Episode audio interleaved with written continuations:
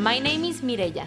I'm a Mexican entrepreneur and I will be talking together with Marco, a financial analyst living in Barcelona.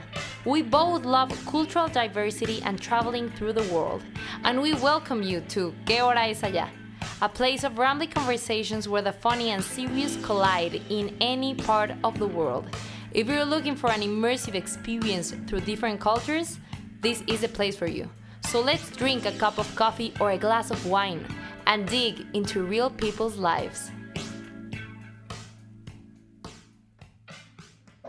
Hi and welcome. Here in Guadalajara is 2:51.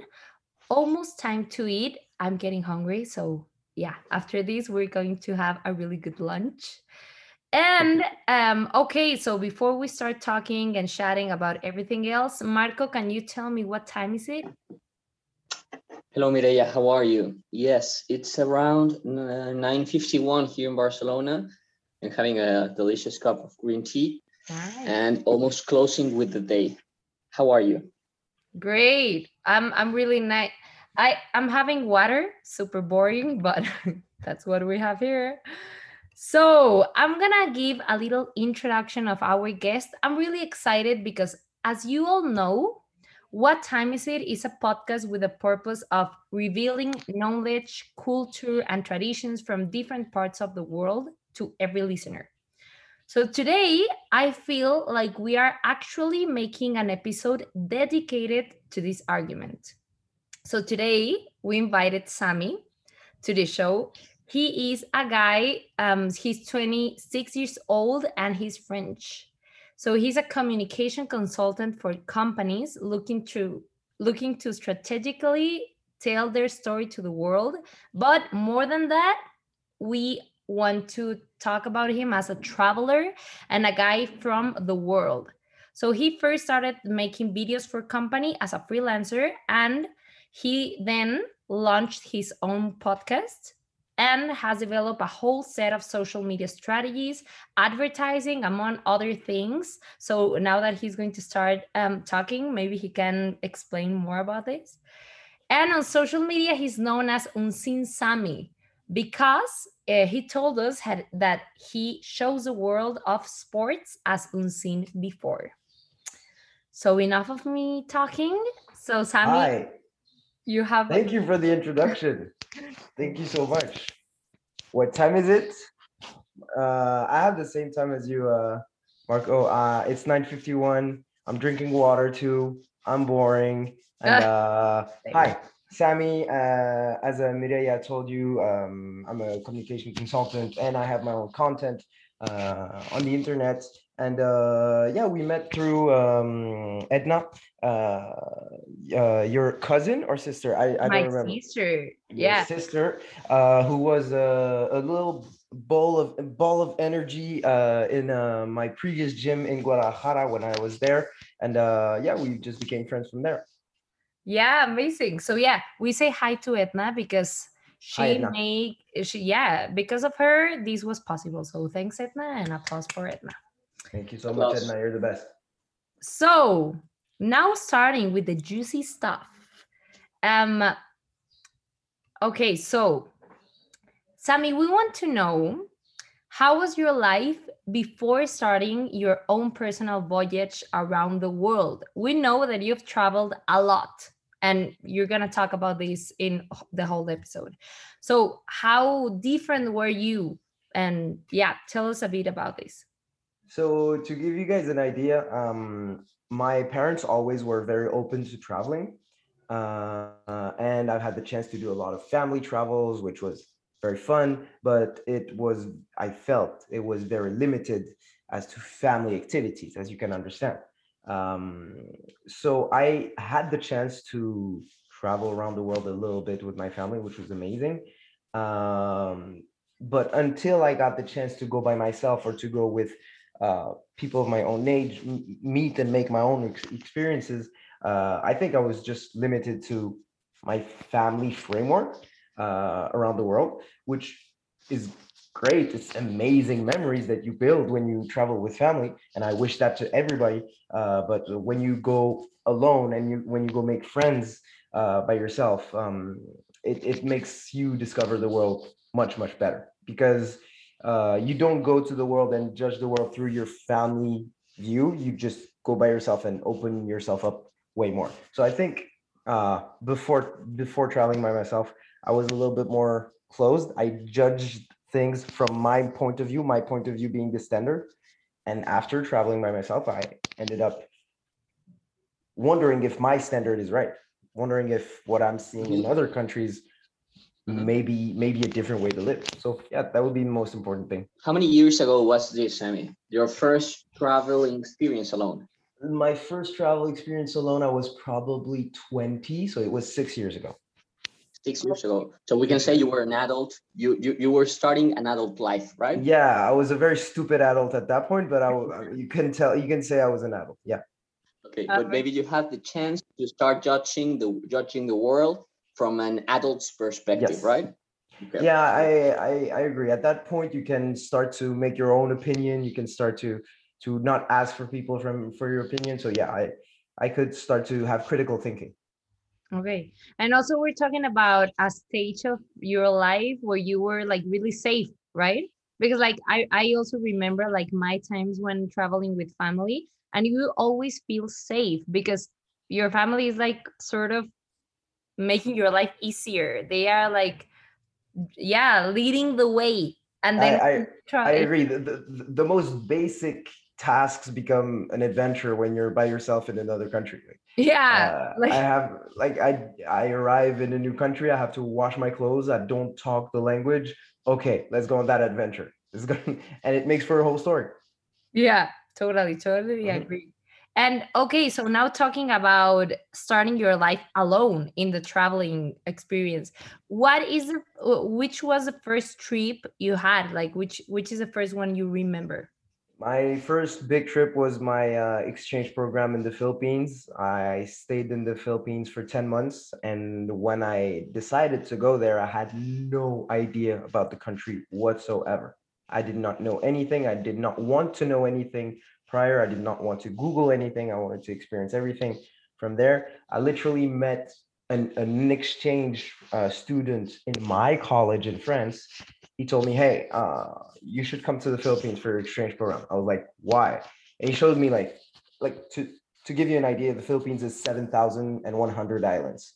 He just showed me like a couple of pictures. He was like, "There's this, this, this, and this." I was like, "Okay, go." I don't even want to know the the name of the the city. I don't even know. I was like, "Okay, I'm going." And uh, Okay. it was it was one of the best experiences. And okay, what okay, were okay. what were And- you expecting for that trip? Like were you actually go like you have to be honest with me. Were you actually going there to study and to focus and everything or No, not were at all. Okay, so what what what were you thinking? Like, what was the trip about? my my trip was hey uh, i'm 20 years old i haven't seen much of the world yet and i haven't been challenged and i haven't challenged my own positions my own thinking. Let's go somewhere super super different and i didn't want to go somewhere safe. Uh, some people and i respect that want to go do an exchange program in a great university or in a safe country or let's say the united states is very appealing for different different reasons. I was like, let's go to a third world country, a country that I have no idea about. I've never been to Asia at that point. Um, I, j- I, I just knew from my personal uh, experiences in France that Filipino people are super friendly. I was like, okay, let's go. Mhm, mhm. Right. Just to give a small cultural uh, background for everything for everyone who is outside Europe nowadays. Um, here in Europe, it's super common that people, when they are studying their uh, university uh, degrees, university um, uh, programs, they go out, they go, they go abroad to study for a semester in a program that is called Erasmus. That's super common. So, so but but normally they are um, traveling to other places in Europe, you know uh, places which aren't so different to their to their uh, native cities no Yeah, they're they're they're very similar, and Erasmus uh, is usually a one semester. I don't know Mhm. what's what's with our education with French people. We Mhm. go for two semesters, and I'm super happy about that. so I, I ended up spending ten whole months uh, down there. and as you decided, um, as, as you said, you decided to go to a place which was totally different to an European experience, to an European uh, cultural background, and with different traditions. No. Yeah. Perfect. That's that's okay. that was my goal. I, I was like, I can go to Europe quite easily. Let's mm-hmm. let's try something I would not be able to do in a weekend. Okay. And now, okay, so that experience, we already said like it was experience to go out of your comfort zones to, to get to know another place. What happened next? You what what was your um your conclusion about this trip and then because I, we know that you decided then to go to mexico right? Mm-hmm. so what happened then? And, and and what was that trip about? So right after i landed in the philippines i understood super quickly that's a different game that's a different country that's a different way to to to to use transportation that's a different way to to to, to discuss with people that's a different way to show respect and some stuff that we do back home in France is disrespectful to them. So I have to mind my manners. And it's not that they're wrong or I'm wrong. It's just cultures have to coexist. Um, and uh, I I had this lesson in the first few weeks, and I was like, this is gonna be good because I'm gonna learn so so much more than staying in college at home. Um, so yeah, understanding quite quickly how to respect other cultures was a big thing for me, and I and I uh, I was happy about um, this ability, and this was what sparked my decision to to go traveling again and again and again. Uh, I was thinking, okay, so I just learned this from this country. I need to do that again. So when I came back to France after my my exchange, I, I, was thinking I need to repeat that process again and again and again because that's when I was in outside of my comfort zone, outside of my standards, I learned the most about humans.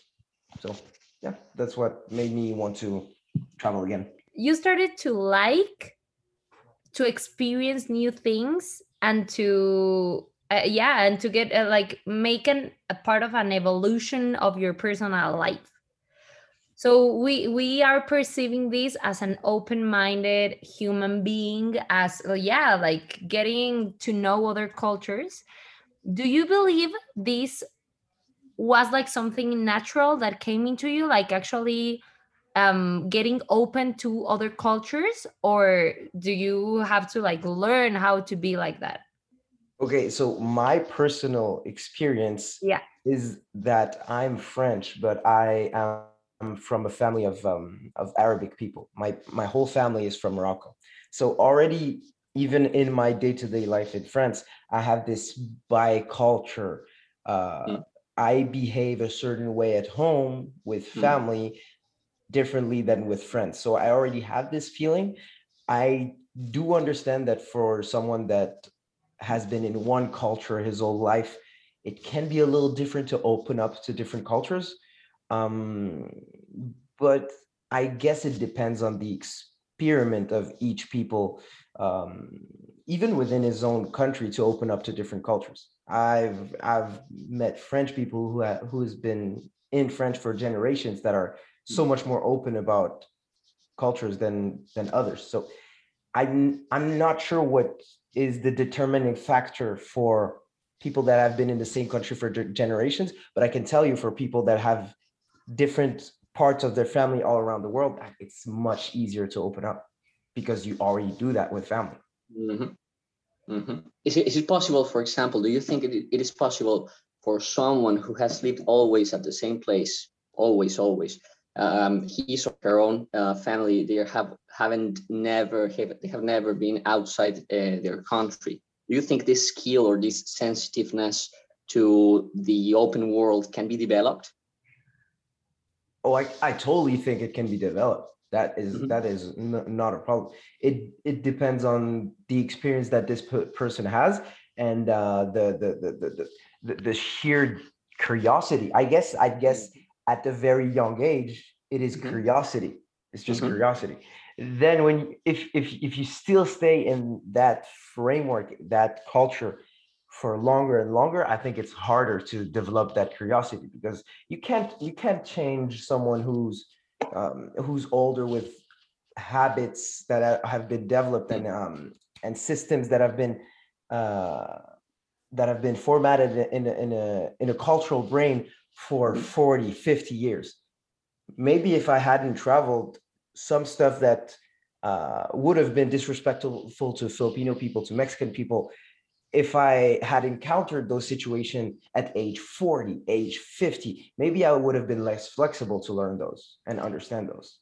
And for example, do you remember right now a situation you lived maybe in Mexico, maybe in Philippines, where you were actually like having a rough time getting to like this cool grasp the like- culture? Yeah, like these Yeah, different okay. let me let me give you let me give you two examples one from the philippines one from mexico uh, for the philippines you you cannot say um, criticism too directly. Us in france we have no problem we don't take offense to it. If something a group project work uh, just a friend asking for his outfit or how his outfit is you can say directly this is not working. This is not good. You didn't do a good job on this. You can't do that in the philippines. You have to you have to we, we say you have to put a little bit of honey around the information that is that is bad. In mexico coated. yeah sugarcoat um in mexico is different it's another thing completely different. Uh the concept of um of safe space. Like, some some mexican people talk talk to you they they they go straight straight next to your face. Yeah. and as us french people were like hey hey hey back off back off. And i just had to understand you guys determine proximity and the strength of the relationship by the ability of being super physically close and it just took a little bit of, of time to to understand for me Okay, that's interesting. Yeah, and yes, we are like that. Mhm. So, do you believe? Uh, okay let me let me fin- let me finish on that let me finish on that it's Okay. guys it's guys and girls so the Mhm. first time i arrived in mexico i thought all the girls liked me i'm like why they get all super close i'm gonna get so many girls in mexico that was that was not true that was just how they speak I'm sorry about that. No, I, I think that's why Europeans, when they get to Mexico, they get super confident because they're like, "Oh, the girls love me here." they get super confident. yeah, that that happens. We are we are a really close people. We are Mhm. really yeah. I think it's a Latino thing. I'm not sure. I'm, I haven't visited as much uh, South America, but I think Mm-hmm. it's a whole Latino thing because Spanish people do, the same. And Yes. after these experiences, you were starting to get a little bit more open. Like you started to behave like that and everything, like adopt these traits. Yeah, yeah. You you adapt. Obviously, obviously, you start using the slang. Uh, obvi- the, the, the second you start using slang, a little bit of words that this culture uses, you get more comfortable and you get you feel and integrated into that culture, which is one of the best feelings. And for example, that that's really interesting because for for us, we've been like also in the other side, right? Like receiving people from every part of the world, and when we hear people from other parts of the world saying like, I don't know, um, it's ni- nice to hear a French person say "No mames, güey." Exactly, eh, yeah, or like "qué padre," "qué chido," Sí, qué things like that. Yeah, and it's for us, it's like whoa, like how how are you learning that so I- fast? I have seen so many proud Mexicans when I just say, "Hey, I love elotes." They're like, "Oh my god, that's my culture." Yeah. so so so after adopting these things you started to to actually like people started to actually integrate you into the groups? Like did you mm-hmm. notice a difference? Oh yeah, I de- I definitely felt that because I felt that's my that's my that was my feeling. I felt like I was one of the one of the foreigners that tried the most to integrate the culture, and I felt at first obviously that um, locals are super happy to have you over in their country, but the second you start making that this little bit of effort, they feel that you're interested in their culture. So they they get proud. That's what i just told you about just saying that i like street food about mexico. They want to show you more. The second you show interest people want to show you more. And that's what's amazing. The second you kind of give your hand and lower your defense in a lot of countries mexico is one of them people get proud about the the interest that you show. Totally. But even uh, let's say, for example, in Russia, I've heard so many stories about people who are from Spain or from Italy, and they go to Russia, and as long as they keep their mind open and they uh, they keep this interest, um, let's say it open, yes, uh, and and and high, uh, Russian people who are um, considered by Latin people as more cold or less open to, to foreigners, they, they really start opening and they really start sharing their culture and their, their the way they think, you know, to include you in, the, in their lives. I've heard from some of my travel friends who I know those people make an effort to to to to get into the culture. I've heard only good stories about Russia. Mm-hmm. I, yes. I, the, the only bad thing I've heard about Russia is that their roads suck because obviously the the the, the cold kills the yes. kills the but yes. about the people i've heard only people that are super happy to open up their culture they different they have different styles maybe to approach mm-hmm. you but in the end it's the same we're human beings and we all love to to be heard no and and to mm-hmm. to to to to, to uh, um, make relationships with others no mm-hmm. that's 100% and for example what would you what would you say are the key lessons to actually prepare yourself to have your mind open to new experiences? What would be like your advice? Or or what was what, well yeah what was your practice experience? I i think is just being okay with your standards might not apply to the new country you're coming to. Understanding that how you interact with people how you communicate uh, maybe things will take more time uh, understand that all the standards that you're you're accustomed to having it's it it may be challenged but don't think of it as a challenge. See it see it see it differently. You want to know the funniest thing i've ever seen in mexico? What? A german dude waiting for his sim card I it feels like he's fuming because he knows that this process is so fast and efficient in in Germany. And I've seen so many German dudes be so so angry at processes being not as perfect as in their country. This is the mm-hmm. funniest stuff ever. Seeing a German person being being mad at processes being slow. everything is really different here. Well, yeah, yeah, everything yeah, everything is different. But when you don't get mad about processes, you can lower your defense and meet the actually super warm and welcoming people. Mm-hmm. Yeah, totally. And for example, also, um, also after Mexico, we also know that you started actually to get to know many people, and you actually you started to make a life like a professional life and yeah i i almost i almost i moved to mexico and i considered living in mexico for a while. Uh, i've worked there for about four months.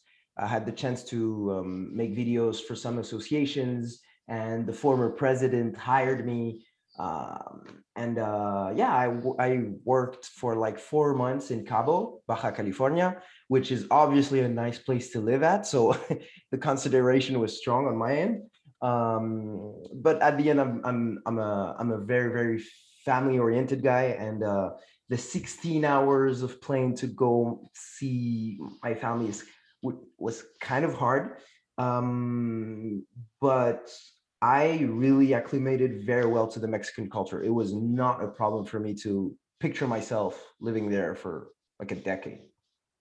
Okay and this sounds amazing but how did you manage because you were in an exchange how did yes. you manage to get those jobs like who did you meet how how because we're we're actually talking about you were so open to these new cultural experiences and open to being a, a guy that you you were learning how to be mm-hmm. like mexican or so like yeah. getting was, part of i was and I must say I was barely speaking Spanish. That's I, was trying to speak Spanish. I, my Spanish was very bad.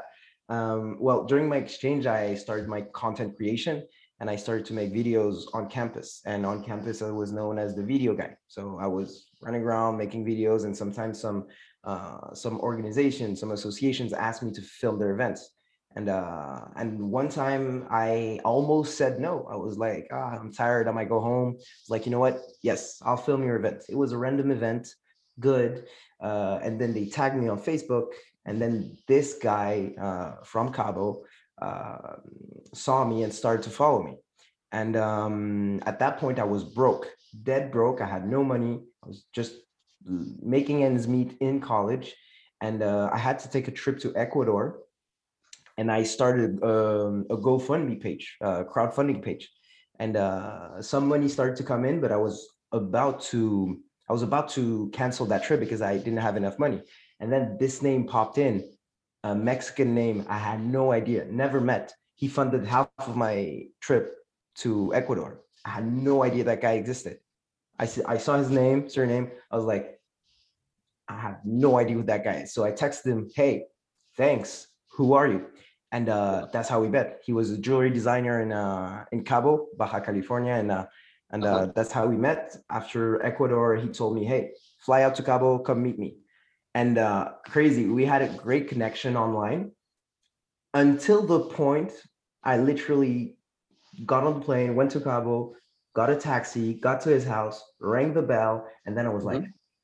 I really trust humanity because th- th- there's this guy. I have no idea who he is. I'm in a sea. There's no people I know, and I just rang his bell, and I hope he answers. And uh, and I got anxious for like 30 seconds because he had big dogs. I was like, oh my god, I'm gonna get killed. But then he was a nice person. That's crazy. That's great. You were in another country. Like I, I, I would be like freaking out. Like mm. he's real. Yeah, I I think my uh, my sense came to me like 30 seconds before ringing the bell. I was like, yeah, I'm trusting that guy. what am I doing? yeah, it's incredible. That that turned out pretty well. As so, you told us the last time we spoke, um, most of the most the most interesting opportunities and experiences have arrived to your life because you were open to receive and to go with the flow mm-hmm. no but um, I would it. like to I'd like to, to move a step um, before before uh, being able to receive all these experiences. How do you prepare your mind to to the, to before starting a new trip? You know, what's the step previous to starting the trip? Um, the the the, the more I travel, the more I I go with uh, less expectations, less uh, less expectations, less. Uh, uh, uh, uh, bucket list on the travel on the travel agenda. Uh, I if if you can tell me I can go there and meet 20 people and just have open discussion, no judgment, that's that's what I want. So that's how I I I try to prepare less and less. If the thing I would prepare would be humans. If I can meet humans, I'm good. I can I can understand a culture. I can I can show good faith. I can start to to have activities with them. So yeah, what I would prepare is today with social media, we can do that so easily. Prepare 25, 10, 20 meetings with people and you start from there. Okay. And the same question, but when you are on a trip, how do you observe everything? Well, you, you know, you know, in the real life, yeah, in the in the real context. I think it takes a lot of energy, and you can't obviously you can't do that on a two week vacation. If you're taking a two week vacation and you've worked the whole year, please relax, enjoy your vacation. Don't don't try to uh, to get a, a, whole country's culture in in two weeks. Um, but I think it's just it's just uh, the repetitiveness of giving people uh, the ability to show them to show you their routine. Like what do you, what do you guys do? Where do you guys hang out? How do you guys talk? How do you how do how do you celebrate? How do you drink? Like what do you what do you what do you what do you say for celebration? What do you do? Um, just walking around town giving people the ability to show their everyday life. And and did you notice that the Sami today changed? Like for example when when you travel with your family like right now are you different from the Sami that traveled like six years ago? Like, what what do you do different now when you the, travel with a? The most mm-hmm. the most important thing is that I feel way safer in all the countries that I travel to. When I travel with family, I was, hey, be careful. Obviously, it's parents with their kids, so they're always thinking, let's be careful. But after traveling many countries, I just understand the world is so safe. The world is actually so so safe.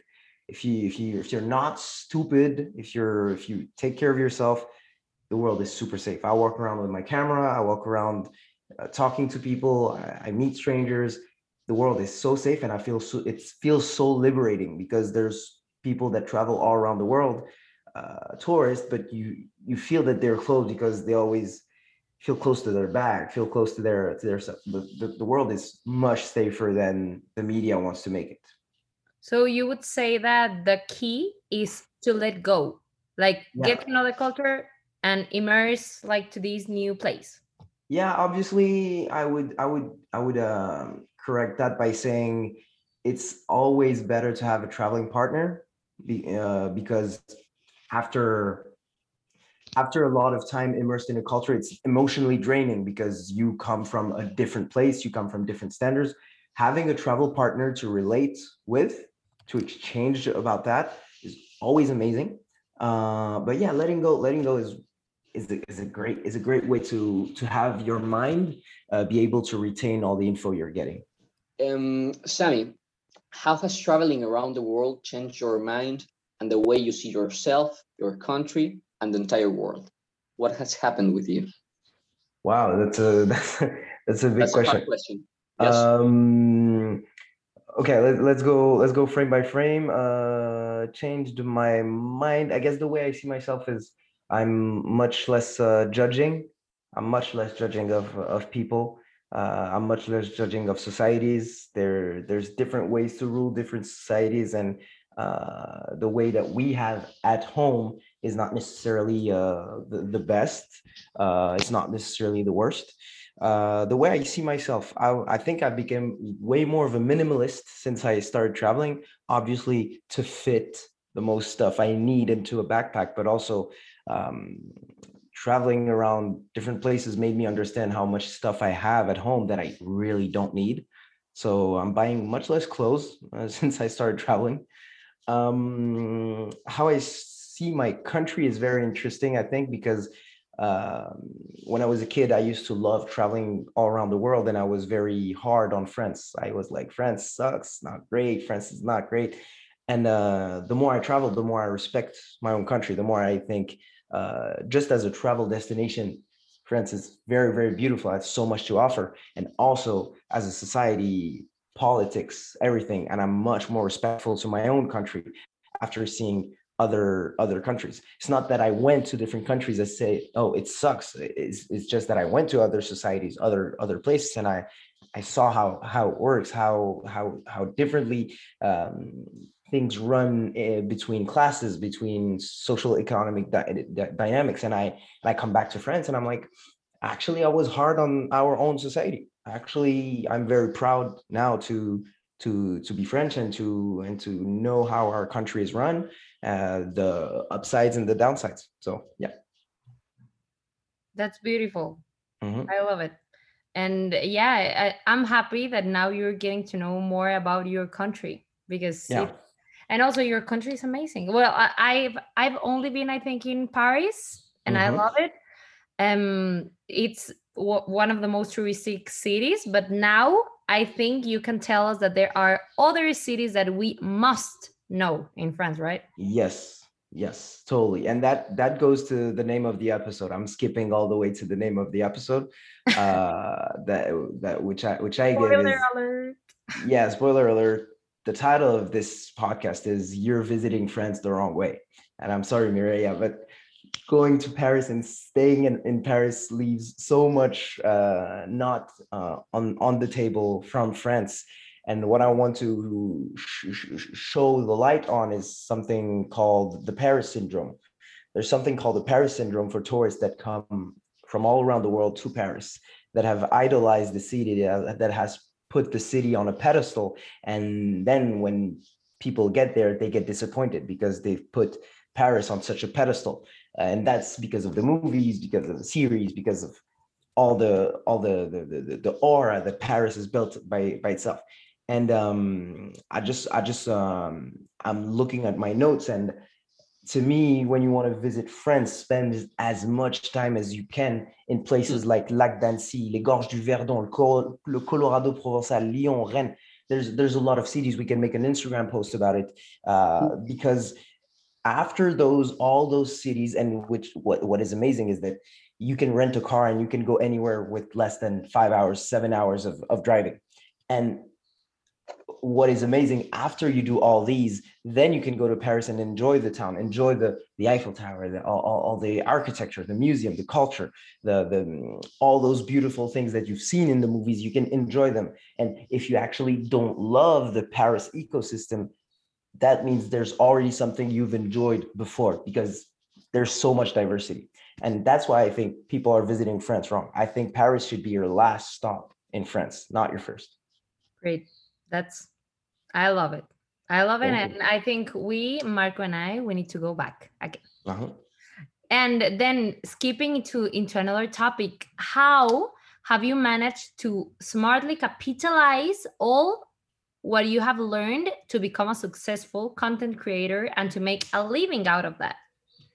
Uh, I would say documenting rather than creating. I documented my travels not as an artist. I documented, I showed on uh, uh, on a day to day what I was discovering, and um, and uh, and that way it helped me to grow basically just on a quality standpoint because I was putting out so much. I was I was uh, showing so much daily. I was making videos daily in Mexico, and um, and by being super relatable, by showing what I'm discovering, I was I was trying to be as a, as um as a naive as I could be to to to, to show the world with no without my view of um, of a first world country of a European country, and um, that way uh, I discovered so much and I was relatable because I was a random French guy who discovered Mexico, for example. I made a whole episode about you guys drink Electrolits and I discovered Electrolits because of you guys, and I felt like it was a magic potion, and I was felt I felt so betrayed because I think that France needs to have this drink available for the public. That's a good insight for everyone that wants to take electrolyte to Yes, France. please. You send me a package. You take Electrolits grape is my favorite uh, flavor. Put a package, send it to me. I'm writing it down. We will do it. Count with it, Samy. um, Um, w- we would love to to for you to to uh, share with all the people who listens to us all your social media, all your social networks, so we can follow you, so we can keep a track on your adventures, on your comments, and on everything that happens in Samy's world. All right. Uh, well, just uh, uh, just follow me on my uh, personal Instagram page, which is Samy BBM, S A M Y B B M. And if you're interested in sports, I do sports documentaries on uh, Unseen Samy, U N S E E N S A M Y. So yeah, that's it. You can find me on all social medias, either under Samy BBM or Unseen Samy. Great. Thank you very much. And please, please follow Samy. Thank you, guys. amazing content. We love him. Thank you. Thank him. you for thank you for the the time. It was amazing. And uh, yeah, Thank you. Thank you, Samy. And uh, well, thank to all the people that is listening to this podcast, to this episode. We want to grow this network more and more. And um, yeah, if anything comes up, if anyone has any comment about what we're talking here, we are open to listening to every one of you. Thank you.